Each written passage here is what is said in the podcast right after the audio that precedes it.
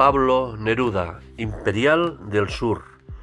Las resonancias del mar atajan contra la hoja del cielo. Fulgurece de pronto la espalda verde, revienta en violentos abanicos, se retira, recomienza, campanas de olas azules despliegan y acosan la costa solitaria.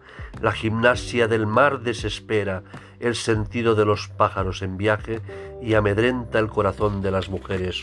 Oh mar, océano, vacilación de aguas sombrías, ida y regreso de los movimientos incalculables.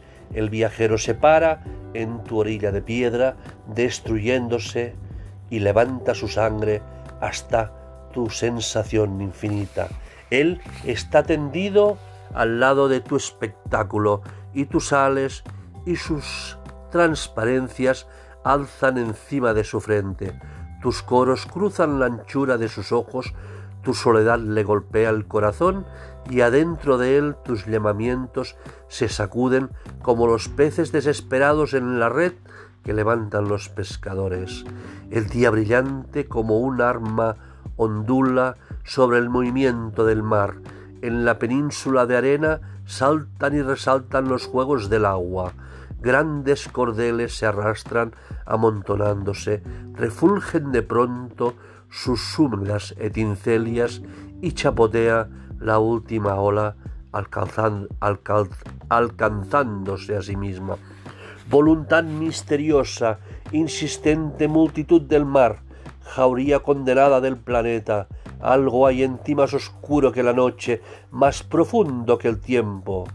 Acosas los amarillos días, las tardes de aire, estrellas contra los largos inviernos de la costa, fatigas entre acantilados y bahías, golpeas tu locura de aguas contra la orilla infranqueable.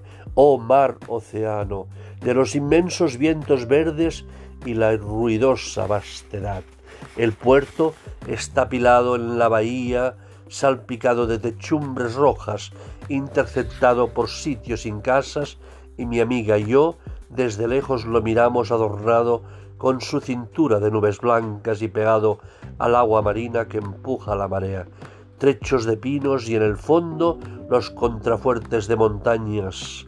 Refurge la, la amorosa pureza del aire por encima del río cruzan gaviotas de espuma, mi amiga que me las muestra cada vez, y veo el recinto del agua azul y los viejos muelles extendiéndose detrás de su mano abierta. Ella y yo estamos en la cubierta de los pequeños barcos. Se estrella el viento frío contra nosotros. Una voz de mujer se pega a la tristeza de los acordeones, el río Sancho de colores de plata, y los márgenes se doblan de malezas floridas donde comunican los lomajes del sur. Atrae el cauce profundo, callado. La tarde asombra de resonancias, de orilla a orilla por la línea del agua que camina, atraviesa el pensamiento del viajero.